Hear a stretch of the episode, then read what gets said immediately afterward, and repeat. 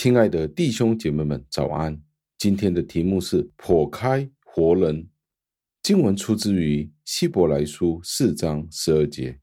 经文是这样说的：“因为上帝的道是活的，是有效的，比一切两刃的剑更锋利，甚至可以刺入剖开魂与灵、关节与骨髓，并且能够辨明心中的思想和意念。”感谢上帝的话语。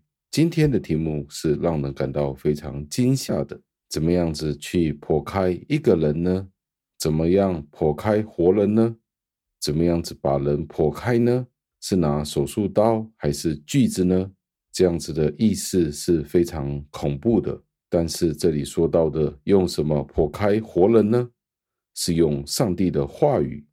剖开活人的什么呢？是肉体吗？不是的，要剖开的是人的心思与意念。让我们看加尔文是如何讲解这一段的经文。上帝的话语不是对所有的人都有同样的功效，只是单单在他的选民，他的话语或者是他的圣言是有利的，是有效的。这里是用剑来形容上帝的话语。是有果效，而且是锋利的，可以剖开人的心思意念。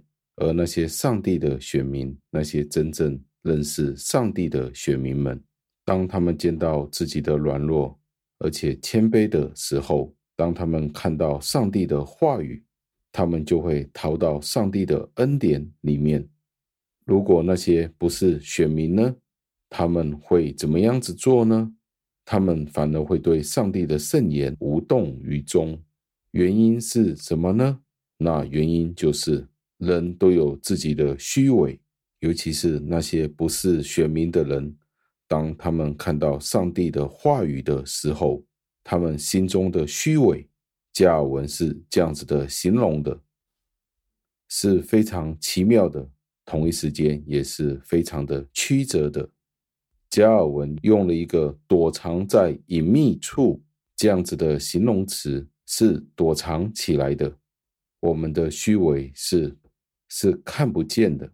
当人不承认自己的罪的时候，他们就会躲藏起来，不想让人家见到。但是加尔文说，就是这样子的虚伪，就是必须要过滤或者筛选掉的。当人们不认自己的罪，不认清楚罪的可怕的时候，不是选民的人会隐藏自己的过错。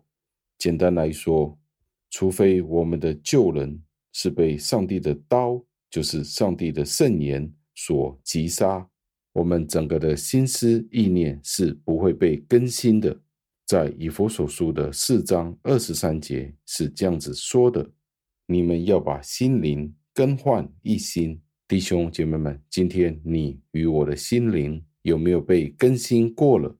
保罗继续接着说：“圣徒是借着道，就是福音，献上给上帝作为一个祭物。”在腓立比书的二章十七节有这样子的经文：“即使把我交奠在你们信心的祭物和供奉上，我也喜乐，并且和你们大家一同喜乐。”保罗提到。他自己成为一个祭物，可以献给上帝，他都是心甘情愿的。所以今天我们信徒们可以借着福音献上自己给上帝，作为一个活祭。除非我们把自己的意志撇弃了，顺服上帝，上帝的智慧的光是不能临到我们里面的。我们属肉体的智慧仍然作王的时候。上帝便不能够作王，恶人或者是那些不信者或者外邦人就没有这样子的福分，他们不会愿意听上帝的话语，他们不理上帝的话语，甚至到了嘲笑上帝的话语的地步，他们大声反对上帝的真理，顽固的抗拒。简单来说，可以用一个例子：上帝的话语好像一把锤子。那些不信的人，或者是被弃绝的那些人，他们的心像什么呢？就好像一块铁板一样。当你拿锤子大力打击这块铁板的时候，这块铁板就会发出一个声音。你打得越大力，你敲打得越大力，所发出的声音将会是越加的大。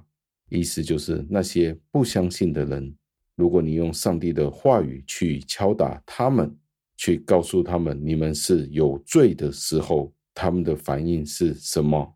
他们就会越大声的回应你。我怎么是有罪的呢？会使用一样强度的声音与语气，所以可以这样子的说，所以可以这样子的说，上帝的话语只是对那些选民们所悦纳的选民们是有功效的，对这些的选民可以深入到他们的灵魂，破开他们的魂与灵、关节与骨髓。在这里当然是一个比喻。不是真的表示有魂与灵，不是说人真的有魂与灵，这些在某一些释经书里面是有解释的。人是不是有魂与灵？是不是有两种不同的呢？上帝的话语是不是真的可以把人身体都剖开呢？上帝的话语是不是真的可以把人的肉体都剖开呢？这里应该讲的是一个比喻，是很有功效的意思。在这里，我们要默想圣灵有没有用他的圣语到你心里的深处，揭开你与我的罪呢？辨明你的想法呢？当你听到的时候，有没有将你的一些思想与意念揭发出来呢？我们已经认清我们是罪人，相信主耶稣基督是我们的救主了。但是在我们的生活里面，有没有继续的去追求成圣呢？借着上帝的圣言，我们今天有没有继续的去追求呢？一个成圣的生命呢？让我们一起祷告，亲爱的恩主，我们赞美感谢您，因为你的话语是活的，是有功效的。当我们每一次打开您的话语的时候，您的道就再一次的指正我们，您的道再一次将我们的心思意念都破开了。我们今天的行事为人，是不是按照您的圣言而行呢？我们有没有被您的圣言、您的话语所指正出来，认清楚我们本来的面目？我们虽然已经蒙恩得救了，都仍然发觉我们有很多的欠缺。求上帝，您借着您自己的话语，继续的帮助我们，可以从您的话语里面认清我们的虚伪。我们行事为人，在很多方面都不能达到您自己的标准，您所希望我们过的圣洁的生活。求您继续鉴察我们，透过您自己的话语，帮助我们过一个成圣的生活。不完全的祷告，是奉我主耶稣基督得胜的尊名求的。